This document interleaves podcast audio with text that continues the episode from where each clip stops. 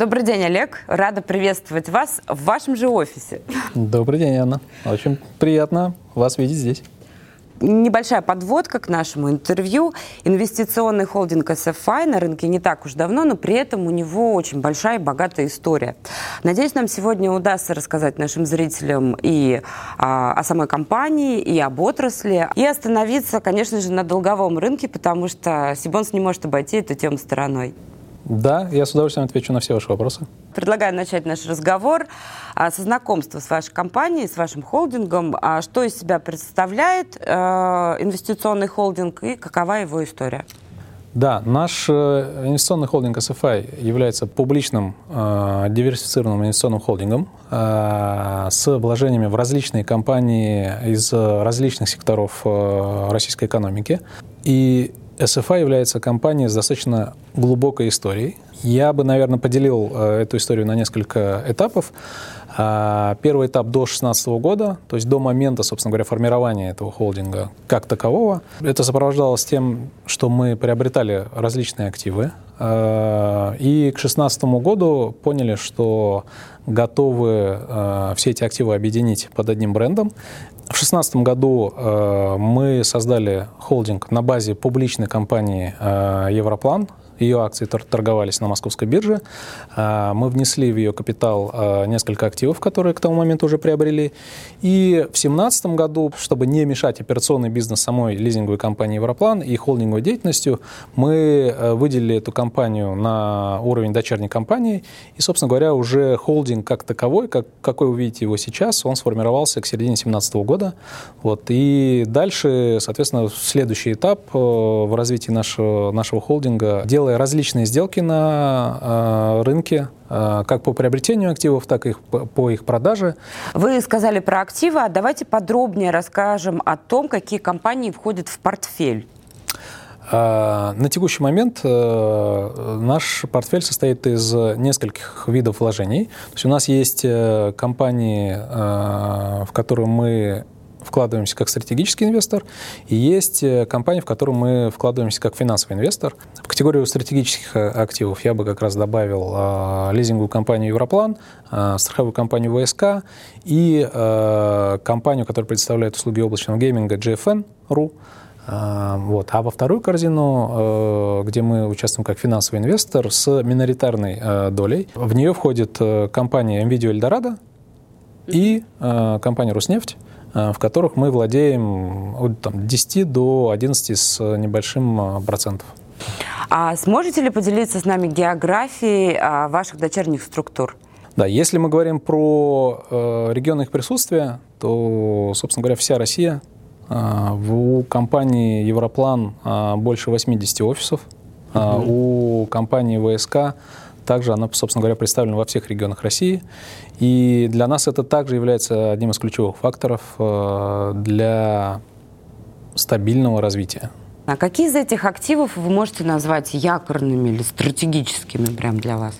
Э, якорными я бы как раз назвал э, две наших ключевых инвестиции. Это лизинг компании «Европлан» и страховая компания «ВСК». Стратегия SFI а, подразумевает покупку, как мы уже вот, вот уже несколько раз сказали, крупных или даже контролирующих долей в компаниях.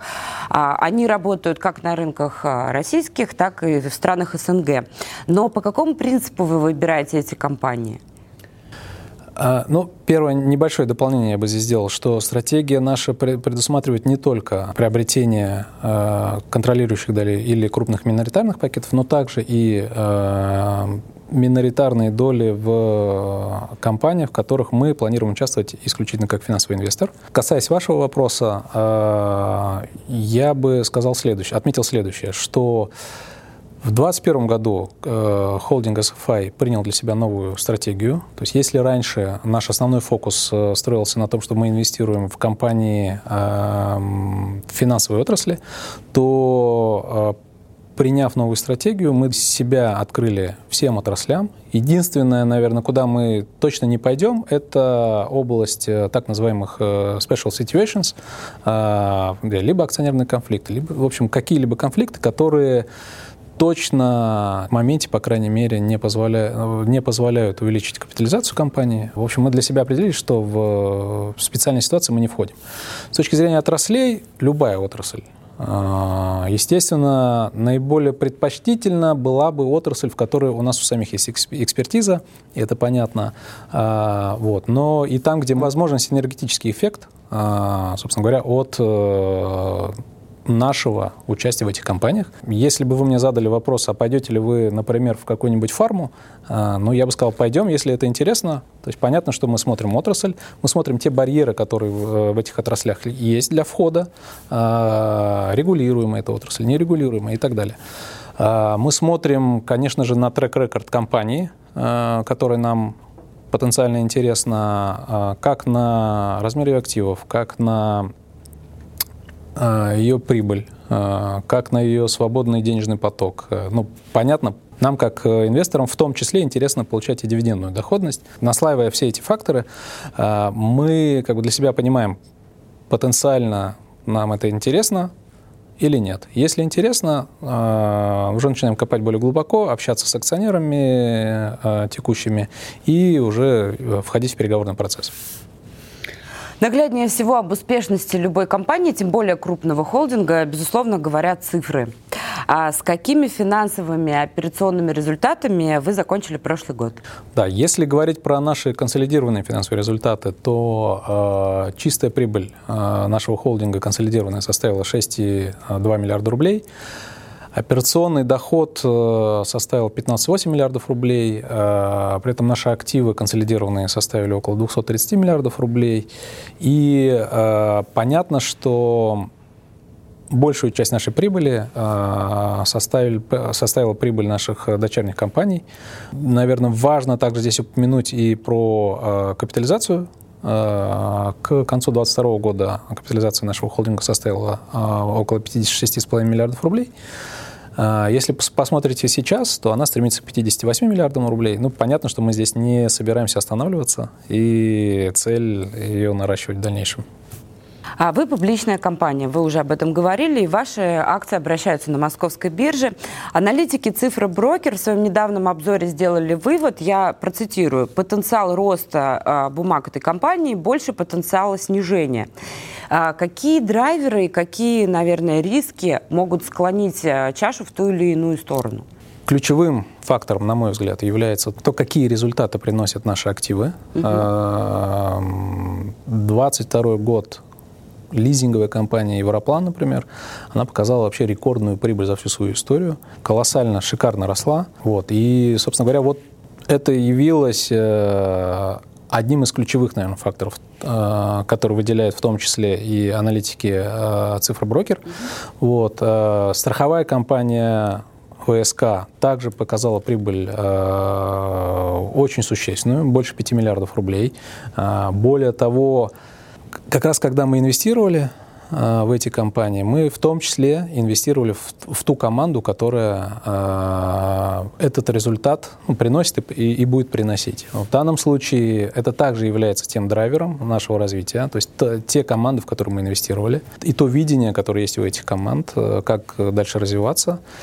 Поэтому мы, мы достаточно уверенно себя чувствуем с точки зрения того, что эти драйверы, они как раз превышают те риски, которые есть. Вот. Если уж говорить про риски, а, то, наверное, я бы ограничился теми макроэкономическими рисками, которые есть. Вот. И ну, понятно, что они также влияют на деятельность нашей компании, вот, но текущему моменту я абсолютно согласен с э, выводом э, аналитиков цифроброкера. Более того, я бы даже сказал, наверное, добавил бы здесь, что э, те активы, та активность, точнее, которую мы ведем на рынке M&A, она в том числе будет являться также тем одним из драйверов для нашего развития и роста нашей капитализации. Вы сказали про инвестиции в команду. Что это означает? Инвестиции в команду это означает что менеджмент компании, которую мы приобретаем, они как бы разделяют наше видение. Более того, они добавляют что-то свое, э, с чем мы солидарны, что соответствует стратегическому вектору развития нашего холдинга э, в дальнейшем. А развивая эту тему, вы тратите какие-то э, финансовые средства на то, чтобы обучить компанию, может быть, каким-то э, новым технологиям, или, может быть, у вас свои какие-то есть э, школы, там, я не знаю, курсы? А, ну, про, про курсы, наверное, я бы не стал говорить, хотя у нас есть э, ряд консультантов, которые э, предлагают как нам, естественно, мы, э, получив какое-то интересное предложение, направляем его в наши дочерние компании. А, и, соответственно, если компании это интересно, а, она примет решение а, туда пойти. С точки зрения наших собственных ресурсов, конечно же, мы тратим колоссальное количество этих ресурсов на то, чтобы как задавать стратегический вектор нашим дочерним компаниям, так, собственно говоря, обсуждать их видение. Вот. То есть это всегда диалог. Диалог, на мой взгляд, вот, э, он наиболее правильный. Я ни разу не видел ни одной ситуации, когда бы, когда бы этот диалог не складывался у нас. Поэтому, да, конечно, мы э, инвестируем собственные ресурсы, скажем так, в развитие и команды, и этого диалога, о котором я э, говорил. Отлично. Давайте перейдем к облигациям. Вы готовитесь к размещению. Почему все же решили обратиться к такому виду заимствований? Да, ну на текущий момент, э, как вы, наверное, знаете, у нас э, мы пользовались таким видом заимствований, как банковские кредиты, в том числе для а, программы Buyback, э, которую мы успешно выполнили.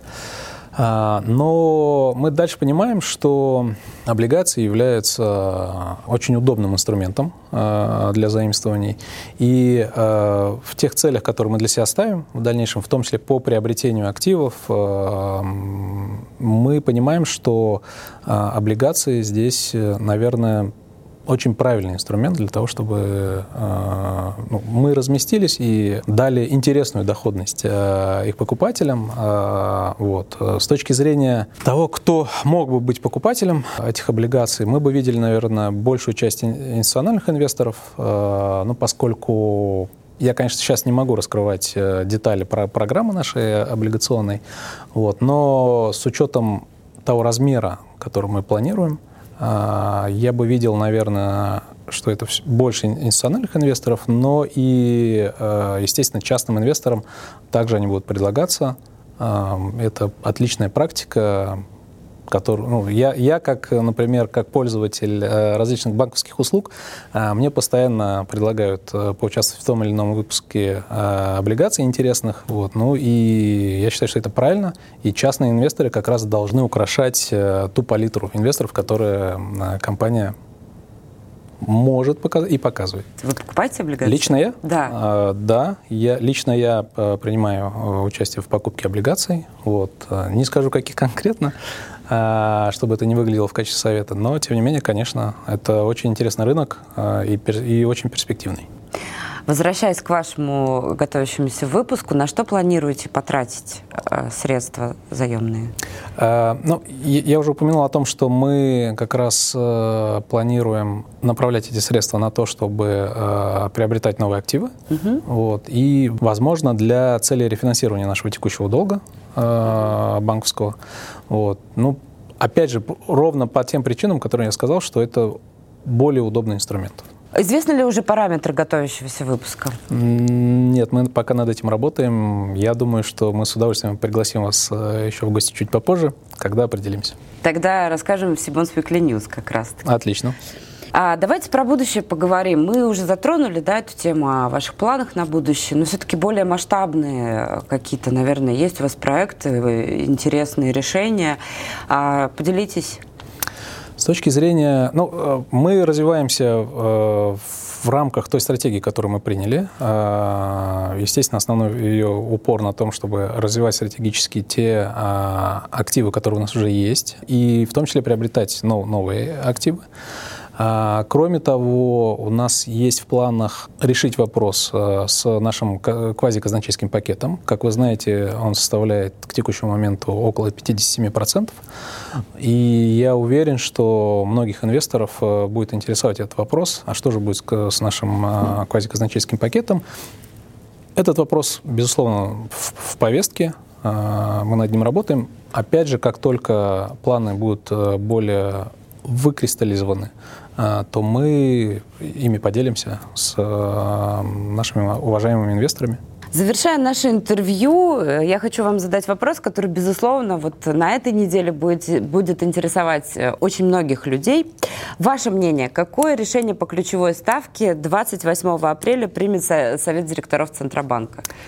Я думаю, что Центральный банк не будет снижать ключевую ставку. А с точки зрения ее повышения есть, э, ну, понятно, что есть разные мнения. А, порой полярные. А, вот. Но если, скажем так, посмотреть на тот консенсус прогноз, прогноз который есть, э, то ставка останется на уровне 7,5. Вот. Но при этом важно не забывать те официальные а, заявления, которые э, делает представитель Центрального банка э, о том, что в 2023 году диапазон ключевой ставки э, будет э, 7-9%, а в 2024 уже будет 6,5-7,5%. Ну, собственно, поживем, увидим. Но я думаю, что она, что она не, не снизится. Посмотрим. Что ж, спасибо вам большое за интервью. А, я лично и наша компания Сибонс, мы желаем вам удачного выхода э, на долговой рынок. Я уверена, что у вас все получится, все будет хорошо. Мы спасибо. будем рассказывать о вашей компании, об облигационном выпуске в Сибонс Weekly News, а также встретимся с вами на InvestFunds форуме, где я также надеюсь, э, вы увидитесь и с нашими телезрителями. Да, конечно, спасибо вам большое. А, я уверен, что мы неоднократно вас пригласим к нам. С удовольствием а, ответим на ваши, возможно, каверзные вопросы. Спасибо большое. Спасибо.